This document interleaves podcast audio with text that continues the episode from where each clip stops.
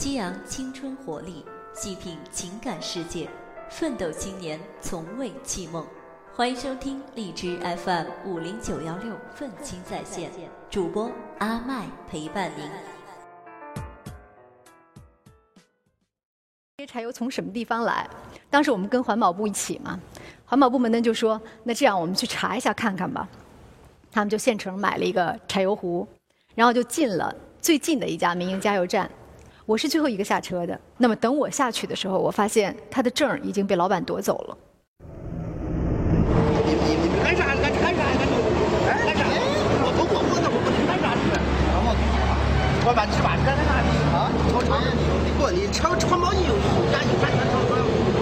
环保局有有有做一不不，你环保局有这个那个那啥那个有当然有，有质量监督局。有有质量监督局有个质量监监督局，这工商局管的。环保局有。环保环保局我头听你说环保局还有这啥的？我跟你说，你这油品抽抽抽抽油品样，对对，有这个质量监督局，有这个那哪儿？对，氮气防治法。氮气防治法。环保部门有这个义权利，你可以。有义务，你有义务没这权利。这老板说完这句话之后，我们每个人都默默无语，然后就拎着柴油壶就都散了。他说的太狠了哈！从煤到油，一项一项下来，煤和油的消耗都这么大，我们的品质相对低劣，我们缺少清洁，我们还在排放的时候缺乏控制。我一直想知道为什么，一直到这个老板这句话，我觉得他莫名其妙的道出了。某种事物的本质。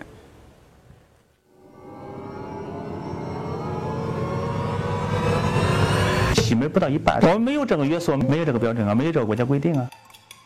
河北的钢铁结实到什么程度？已经到了你取缔不了的程度。对这个就是十四年的时间了，这个处罚就没用。百分之九十以上都是石化行业的人。环保部门，我认为他不懂。环保尴尬不就尴尬在这儿？我现在就张不开嘴，我怕人看见我没牙。有义务，你有义务没这权利。所以有一天晚上，嗯，有一个从事环保工作的人给我发了这张照片。这是一九九九年的报纸。当年他大学毕业，他说他受到感召，然后进入环保局，很想有所作为。他说：“现在我怎么觉得我有时候就是个吉祥物呢？”我安慰他嘛，我说：“你怎么这么说？”他说：“你是一个调查记者，你应该比我更清楚吧？那你没有土地手续，您敢不敢建？不敢建。您要是没有这个工商手续，没有税务，您您敢不敢建？呃，不敢，不敢。那为什么没有环保手续就可以？哎呀，环保应当是有，应当是慢慢 就有了，慢慢就有了，慢慢就有。这些情况你们发现了没有？都采取过措施，现场检查、询问笔录、处罚决定。那事实就是他建成了，还投产了。嗯，你该走的程序走了。嗯，该下的花龙书下了。人家企业不去听，咱们也没有办法，就这种无奈吧。那你这就算是违规建设？哎呀，不违规的也不多吧。政府呢，对于这个焦化，我们始终是冷静的。我们采取措施之后呢，后面的这股这股劲儿呢，我们给压住了。压住了，压住了，还会有这么三十多个违规项目上来。作为校友，我们态度是坚决的。如果你们态度是坚决的话，那么这些违规项目就应该一个都不能上马才对。他这个猫呢，是地方政府养的猫，所以他这个猫呢，能不能做耗子，捉几只，由政府说了算，不是环保部门说了算。我们走过了长达几百米的海岸线，看到的都是同样的黑色化学淤泥，闻到了四到五种的化学药品的味道。我们在这坐在这儿，闻到的这种刺鼻的味道是什么味道？我的嗅觉可能不是像你们那样的灵敏。你是说你闻不到？啊，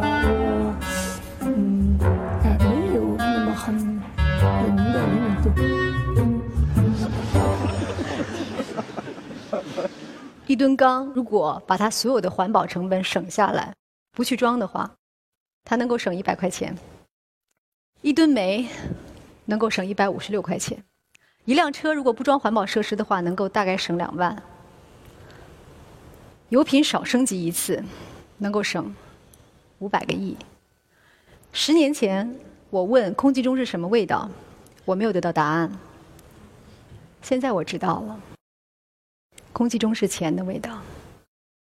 当年拍摄那段采访，当地的市委书记跟我说：“你可一定要拍下我治理污染的成果呀！”所以他就让我们拍了这一段。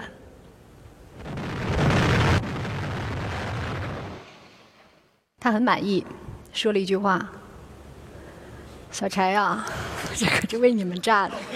”三年之后我又去了，原地建了一个更大的。倒是装了环保设施。我问说：“我说运行过吗？”老板搓了搓手说：“哎呀，快了。”当时那个书记跟我说：“都跟我讲环保，跟我讲环保。”我问你，谁敢把中国的经济掉下来？我也想知道这个答案。所以十年之后，我就去了河北的钢材市场。进去之后，空空荡荡，这些粗钢都已经生了锈，埋在荒草里头，然后有的都做了鸟窝。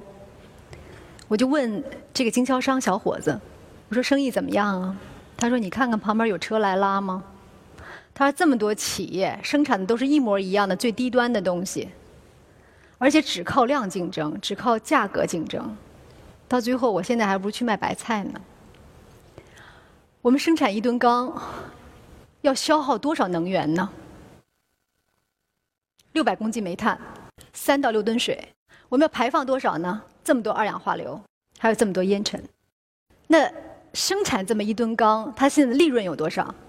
你可以猜一下，多少？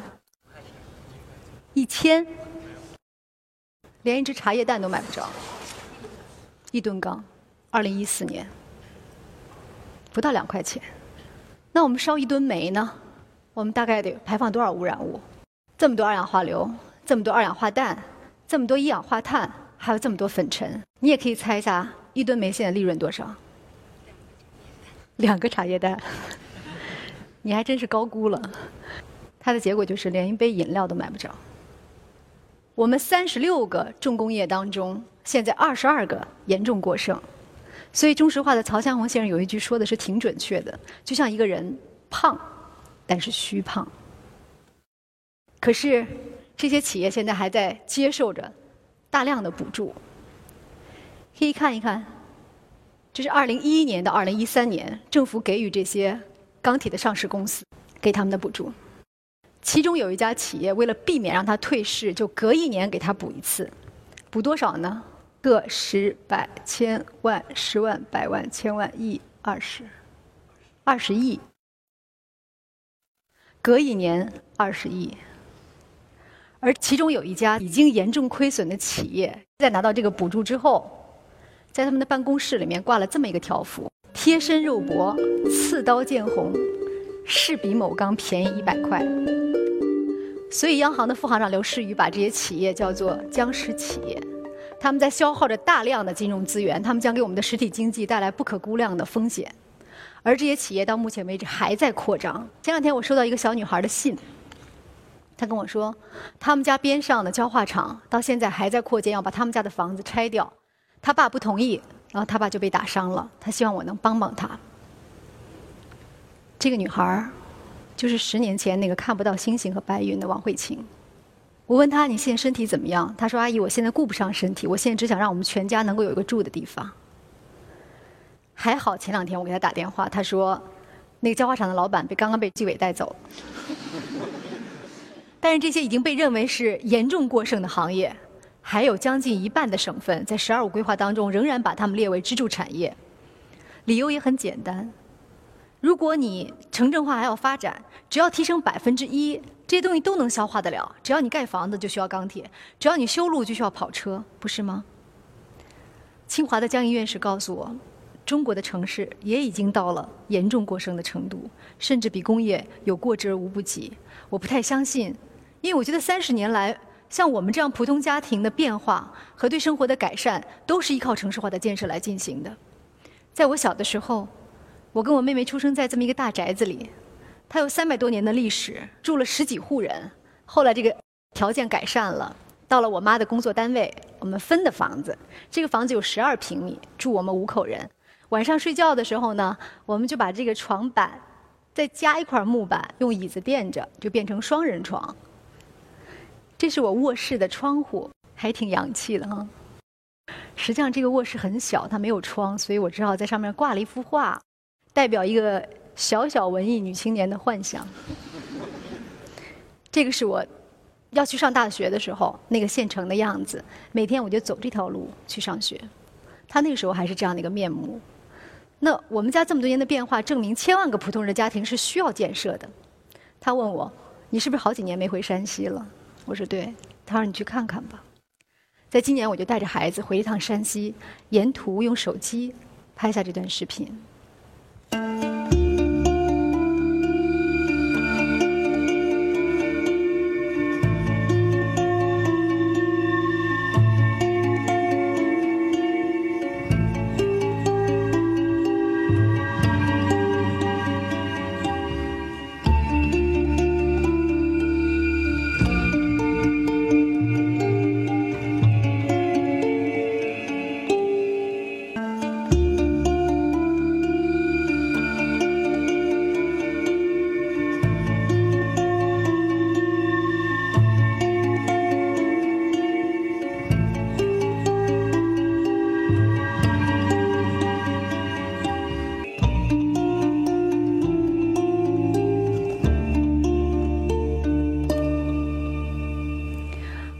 家乡能够有一些变化感到特别高兴，因为那里的人们需要富裕，需要发展。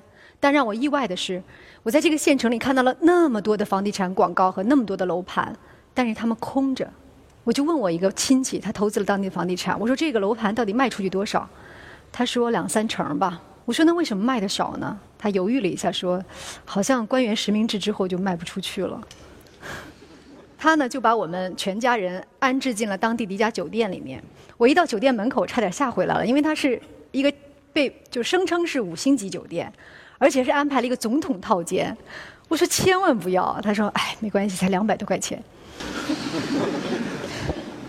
我们家开车进这个停车场，这个停车场一盏灯都没有，乌漆麻黑，然后就颤巍巍过来一个大爷，拿了一个手电筒给我照着。然后一路又把我们送进酒店大堂，然后又照着手电筒把我们送过走廊，送进房间。整个酒店连灯都没有，因为没有人住。回到北京，我跟江院士有了解这件事情。他跟我说：“你看到的山西只是中国的一个缩影，在中国每天要消失八十个自然村，我们房屋的平均寿命只有三十年。在中国一共有两百多家地级市，其中一百八十四家要建成国际大都市。”现在中国有十三亿人，但是如果我们把目前城市规划当中这些人口都加起来的话，它是三十四个亿。一九九八年，我拿这个小箱子来到北京的时候，在这儿上学，找到工作，在这个城市找到我自己的价值跟归属。如果没有中国的城市化的话，我现在应该是在山西，我父母帮我找的一个单位里面，戴着蓝袖套，打着算盘度过余生。城市给了我们个人的自由，也给了这个国家。三十年来的繁荣，未来还会有三四亿人要进城，这一个必然到来，不可避免。他们会给这个国家带来不可思议的文明和财富。但是，假如用投资拉动工业和拉动城市发展的模式不改变的话，结果会是什么？国务院发展研究中心做的测算是，十五年之后，我们的耗煤量会达到六十亿吨，我们的用车量会达到四亿辆。这意味着什么？清华的倪维德院士告诉我说：“这意味着我们将在用光所有的资源之前，我们就用光所有的环境容量。这意味着在中国，雾霾还只是刚刚开始，堵车只是刚刚开始。”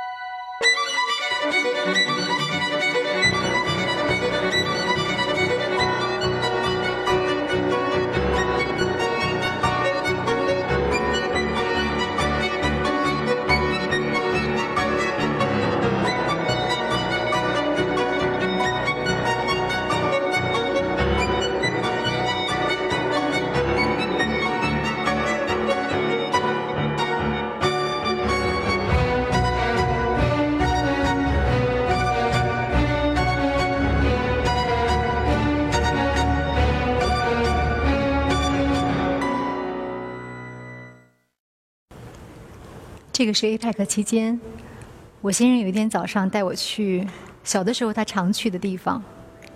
他父亲在那里教会他滑冰、游泳、钓鱼。冬天的时候，他说他最喜欢看着冰纹一轮轮向远去，一直到故宫的角楼。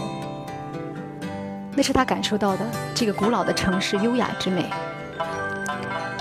我们俩就看着这一幕，那种心情特别像小孩看着最后一颗糖。你不吃，你知道它要化了；你吃，你又知道快没有了。那种又甜蜜又忧愁又气急败坏的感觉。我是地地道道的北京人。我小的时候，蓝天白云，运河齐腰深的水能看见底下能抓鱼。我也小时候在这长大的，而我也知道那小时候什么样，能站在那个长街上看着西山。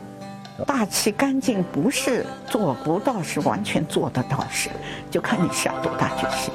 我希望并相信，通过不懈的努力，IPEC 蓝的能够保持下去。回来之后，我就问了一下中科院的专家，我说：“您能告诉我，如果我们想要留住 APEC 的蓝的话，我们要付出多大代价吗？”他说：“我们必须比2013年减排这么多二氧化硫，这么多氮氧化物。”和这么多 PM2.5，简单的说，我们要减掉一半以上的污染物，才可能得到蓝天。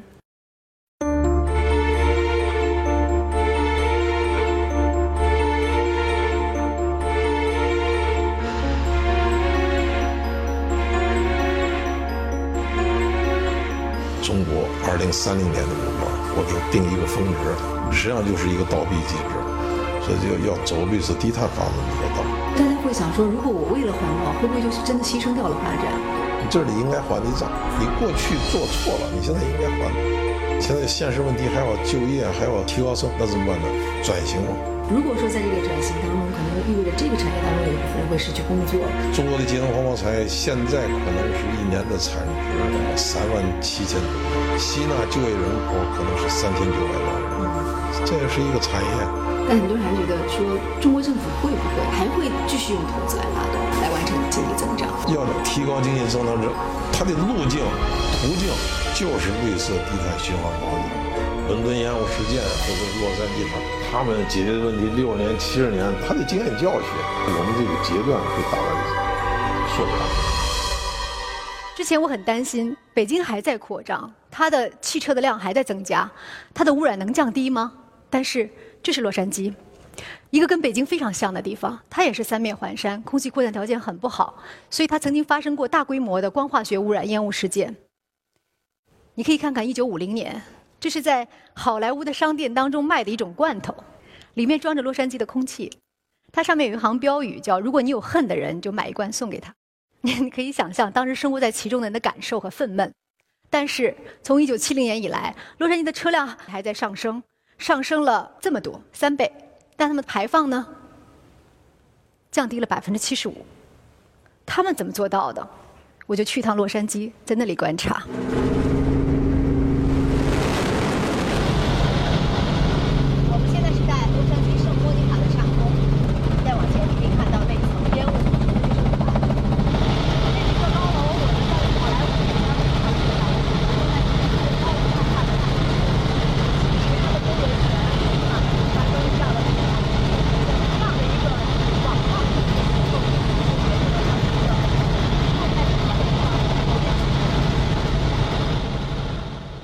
杉矶这种摊大饼的城市规划被认为是典型的失败案例，它的公交系统也远没有有效地建立起来，造成车辆毫无约束的发展。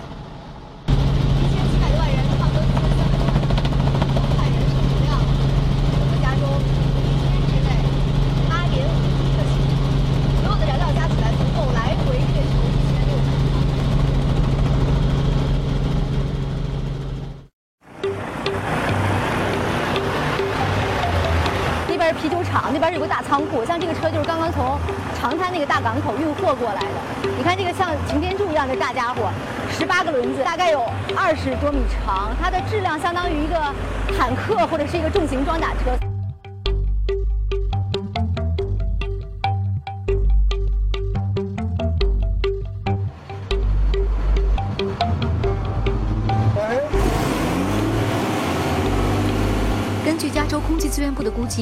南加州空气中百分之七十一的致癌物质都由柴油车产生，所以所有的柴油车都被要求安装 DPF。这种颗粒过滤器相当于给车戴上口罩，可以过滤掉百分之九十九的颗粒物。For three seconds, one, two, three. 这位司机是墨西哥人，开的是零五年的旧车，按要求要加装 DPF，但他没有加。虽然车的尾气是达标的，但还是要罚一千美金。Why didn't you install the DPF? No, no much money. Waiting to the last minute. 他一个月的收入其实加起来七七八八扣完了，也就是四千美金吧。那么现在一千美金，其实这个单子还是挺大的。呃、uh,，Sir, how many kids do you have? Uh, six. Six. 如果下次不装了会怎么样？罚单继续开，啊，你再置之不理，我们就到那个车辆管理局，不让你更新牌照。啊，你不能更新牌照，你就你就不能开车赚钱了。为了治理污染，加州不得不制定最严格的新车机动车标准。环保部门有权利抽查任何新车，可以从用户手中直接抽查十二万公里之内的在用车。一旦发现厂家违规，要从出厂当天开始，每一天罚两万五千美金。环保部门有权利要求车企召回全部问题车45% of um, the citizens want to comply to be good corporate citizens. And 45% say, well, I don't really want to, but I'm going to because I might get caught. And 10% say, catch me. I'm going to go in the left lane of the freeway and go 100 miles an hour and come and catch me.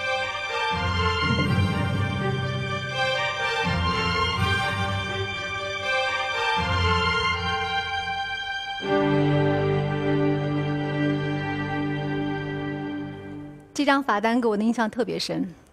回来之后，我仔细看的时候，我才发现被处罚的是从中国运来的车，同样是因为环保造假。但是这次他们被逮住之后，罚了差不多四个亿人民币，其中两个负责人还进了班房。全世界的人性都差不多，在美国你也处处可见那些想要逃脱惩罚或者想要挑衅法律的人。但是如果执法严格的话，是可以管住百分之九十的人；而如果不执法的话，就像北京市环保局说的那样，我们在百分之九十的车在全面造假。今年大气防治法终于要修订了，目前草案当中，它赋予了中国的环保部门可以对假车进行召回跟处罚的权利，但是最早到九月份它才能够实施。那么在此之前，每一天夜里，此时此刻，这些大量的上百万辆的卡车还在中国大地上奔驰，当中有多少是这样的假车？当中有多少还在排放这样的颗粒物和污染，是我们每一个人都在承受的。那么，在我们的《中华人民共和国大气防治法》还没有退役之前，我们能不能够使用它一次？我们能不能够不要让它以这样的面目留在历史当中？当年美国要实行严格的标准的时候，美国的车企一样哭哭啼啼，不答应。他们就天天告环保部门，然后不愿意改。就在这个时候，有外国的生产车说：“我能做到。”听到这句话之后，美国车从地上一跃而起，立马就跟上了。但是很可惜，他们也失去了半壁江山。我就问这个环保部门的人：“那你们会不会有种压力，说你们在打压民族汽车工业呢？”他给我的回答是说：“环保不是负担，而是创新。保护落后是没有办法创新的。”政府的角色是制定好标准之后，你要保证整个市场的公平竞争，竞争本身就会赢得市场。但是中国是一个煤炭的消费量占百分之七十的国家，在我们的能源结构里面，我们怎么能才能捡到煤呢？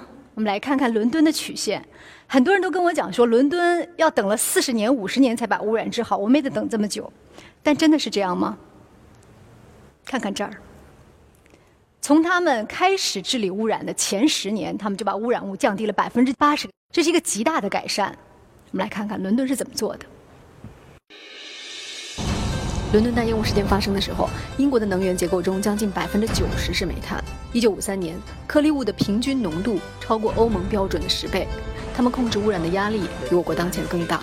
英国人在一九五六年 通过了清洁空气法。 Every colliery used to have washeries on the surface, so the coal would have been washed before it would have been sold on then to customers. To use ordinary coal or to use it in an open grate would be illegal.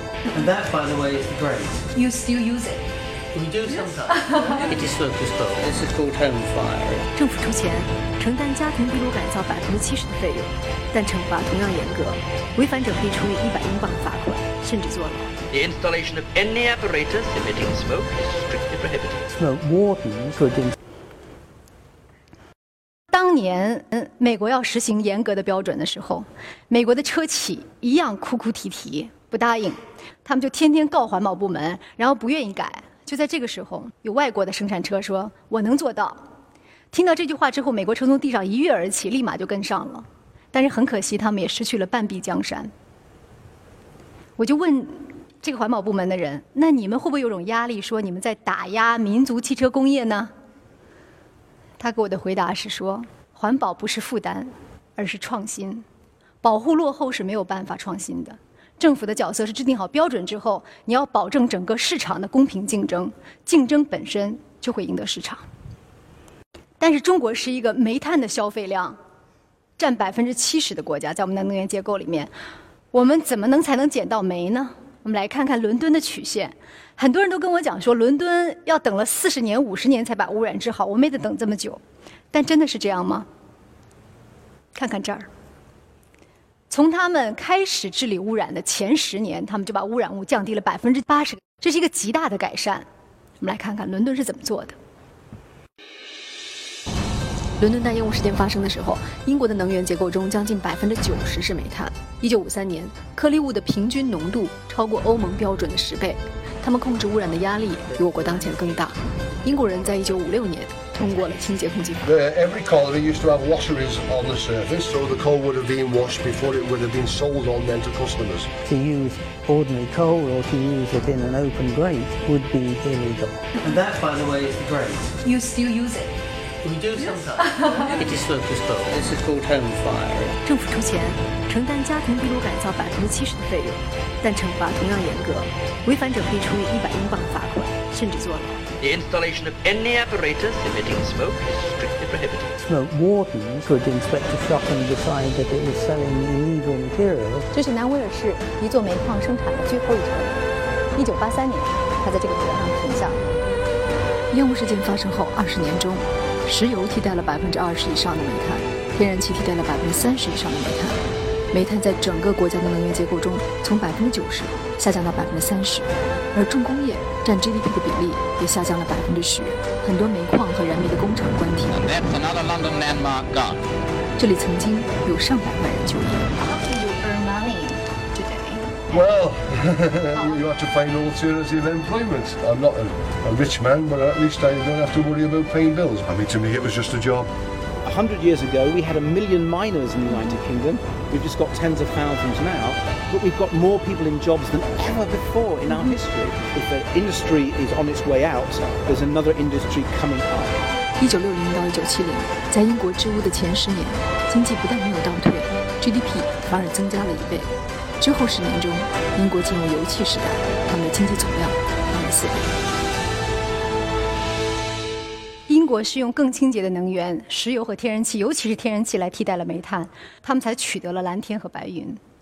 很有趣的是，这次我们在伦敦想要找到那些关于伦敦当年煤炭污染的资料的时候，做的最全、最充分、最权威的是这样一份资料。它是来自于天然气公司的制作，然后它的名字也很简单，叫“罪恶的烟囱”。天然气是靠着竞争迅速地推动了市场，把它的对手取代掉了。英国能源大臣告诉我说：“你知道伦敦在刚开始改革的时候是什么样一个经济水平吗？”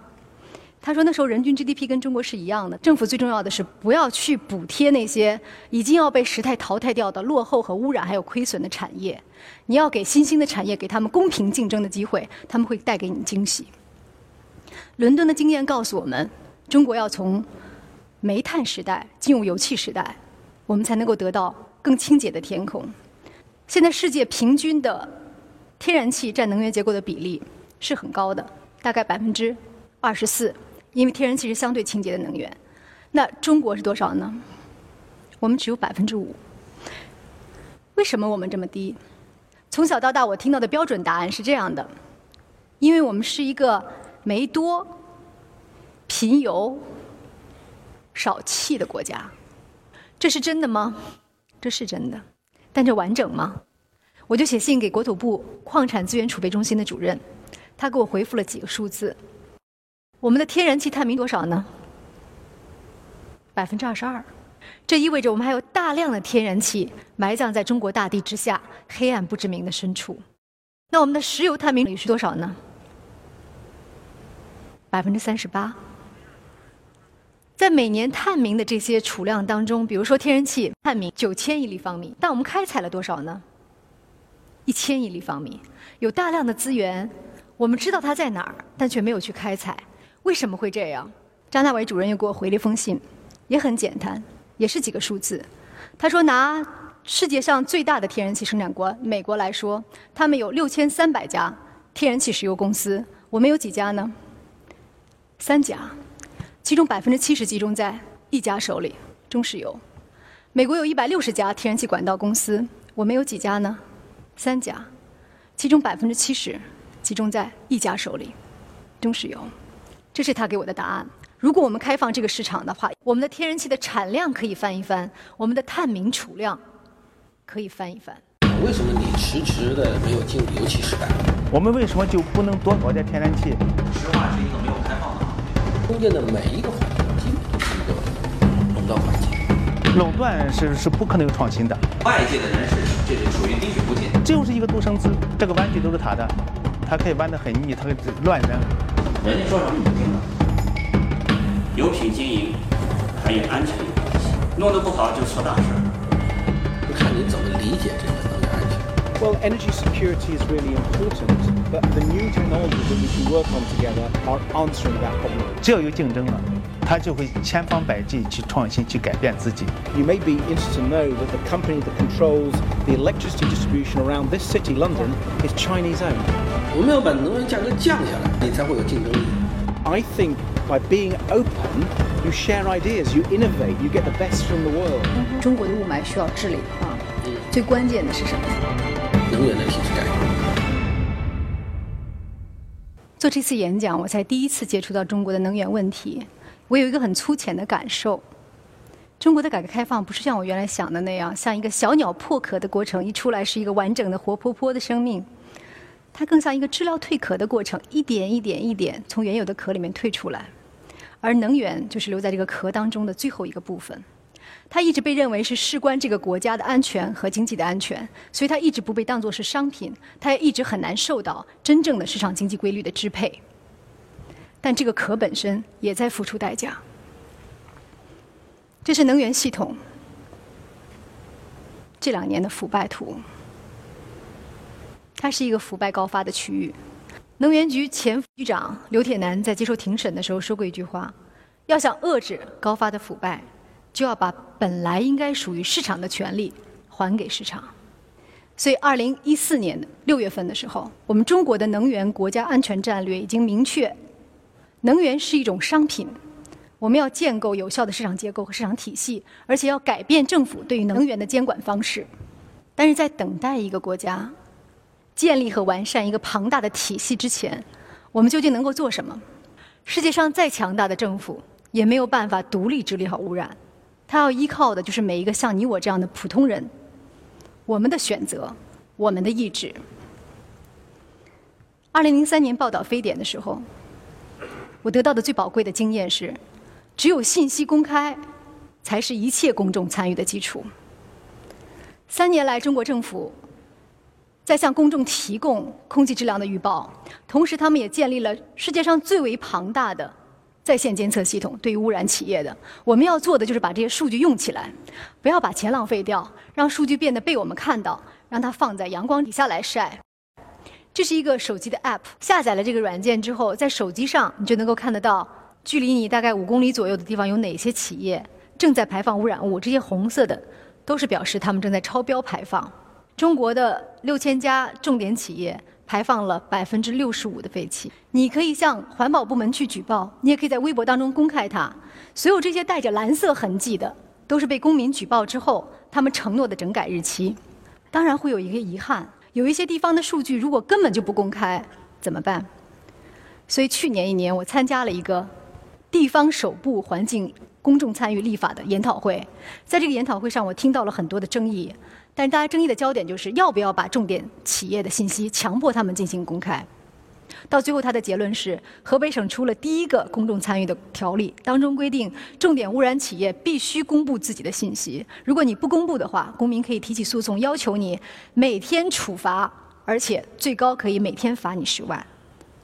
但是，谁来做这些事情呢？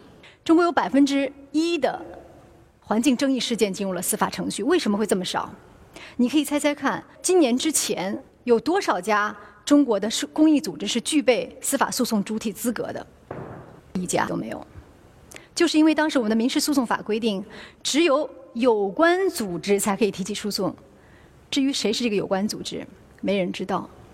但是，一月一号开始，新环保法已经规定了，只要你从事环境公益活动五年以上，没有违法记录，你就可以承担这个诉讼主体的资格。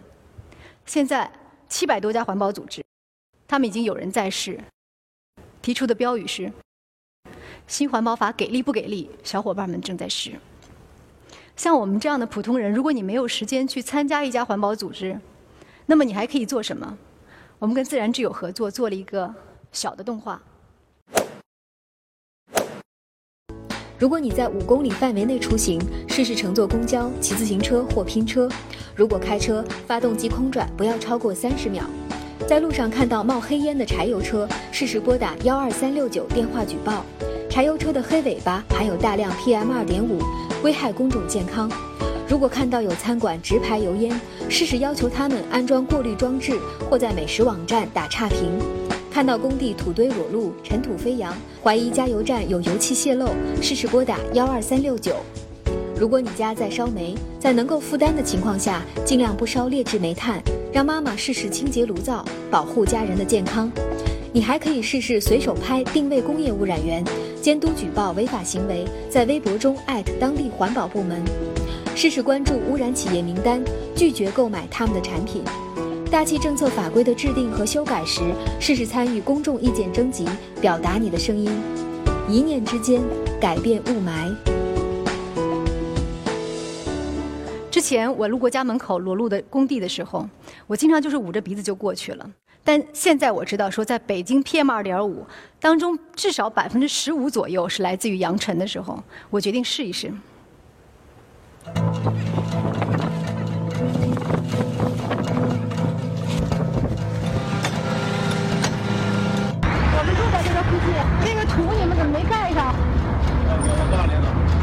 领导在哪儿啊？那边，那边找。你们这路边那个那么一大堆纸没盖，咱们当铺一口全是这这这这这，这个是我们的。什么时候盖呢？马上就盖。好吧。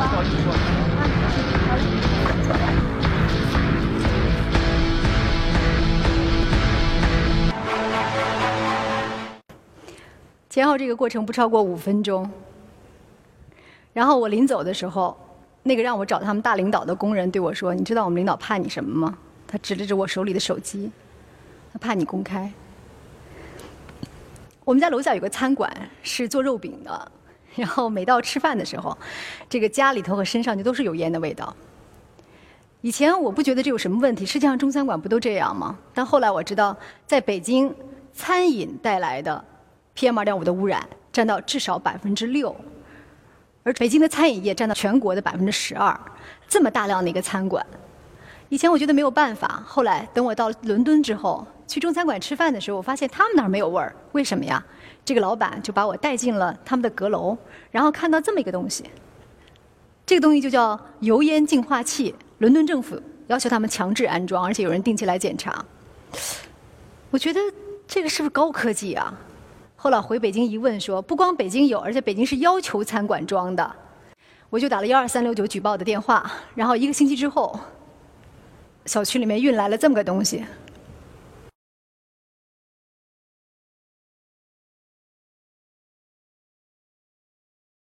前后不超过半个小时，我拍的时候，这个餐馆老板就过来了，说：“哎呀，您谢谢您这个居民的监督哈，欢迎您以后多吃我们肉饼。”这一年，我们的工作餐吃的全是肉饼。有的时候我路过楼下加油站的时候，我们楼下就是加油站，我会闻到很强的那个汽油呛人的味道。但我以为全世界加油站都是这样，一直到我去美国，我在他们的油枪上看到了这个东西，一种叫油气回收装置的东西。我以为这是什么高科技，但回到北京我才发现，我们早就有了，零八年之后都要求装，只不过有的人根本就不维修，才让它排放出来很多气体。然后。我也给幺二三六九打了一个电话。迎着阳光去看，有大量的出来，就肯定是有问题。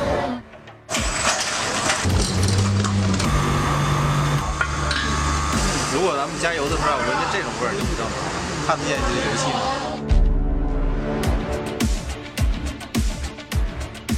这里不应该有油。对。哦，这是的，那说明出的油多。对，进的气就少了。进的气少，那个油气就有一部分跑到大气里边去了。停用，停用，然后马上维修。要求加油站每年必须要对它的油气回收装置进行一次强制检验。可以打幺二三六九，你出了这个话。但你们一定会去吗？一定会去，百分之百会去。他承诺百分之百会来。真的会来吗？我不知道。但我们把这句话放在这里，视为一个检验。我们可以记住这几个数字：幺二三六九。如果你不打，它就永远只是一个数字。我说过，我这一年过得很不痛快，老觉得是在过一种很临时的生活。真的，雾霾天一来，我就不知道我明天在哪儿或者未来在哪儿。但是呢，就在那个餐馆老板把那个油烟装好的那一会儿啊，我突然觉得我好像脚落实地。这种感觉很难说清楚。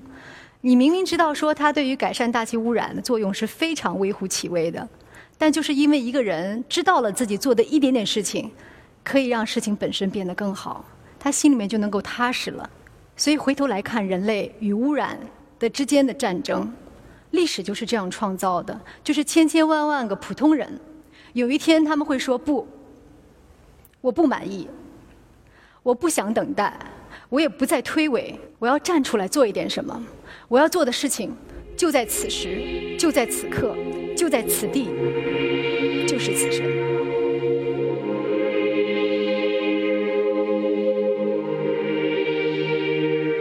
Unless we do bring these chemicals under better control, we are certainly headed for disaster.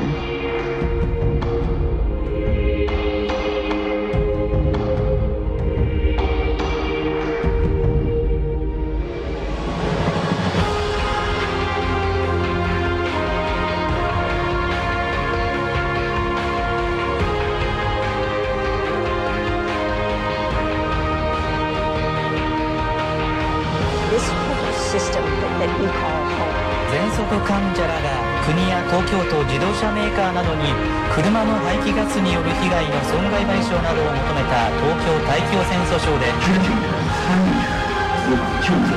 大家连接在一起，去共同做出我们这一代人的一个绿色的选择。If you don't know how to fix it, please stop breaking it. You grown up say you love us.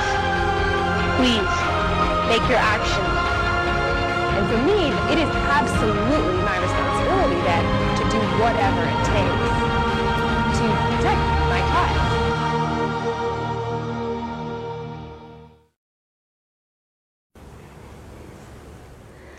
在雾霾严重的时候，我们至少有一件事情可以做，就是保护好你自己和你爱的人。当我在纸上画上这件只小熊的时候，我会回忆起所有。当我女儿生病，我担心会失去她的恐惧，和我想要保护她的所有愿望。我希望全天下的妈妈都不必有此感受。现在她已经长大、健康、痊愈，很壮实活泼，还是胖乎乎的，特别喜欢大自然和小动物，但很多时候我没法带她出门。他呢，就在自己的小花盆里面养了一只蜗牛。每天早上他醒来的时候，就跑到花盆那儿，冲着蜗牛吹口气。他觉得这样能帮着小蜗牛长大。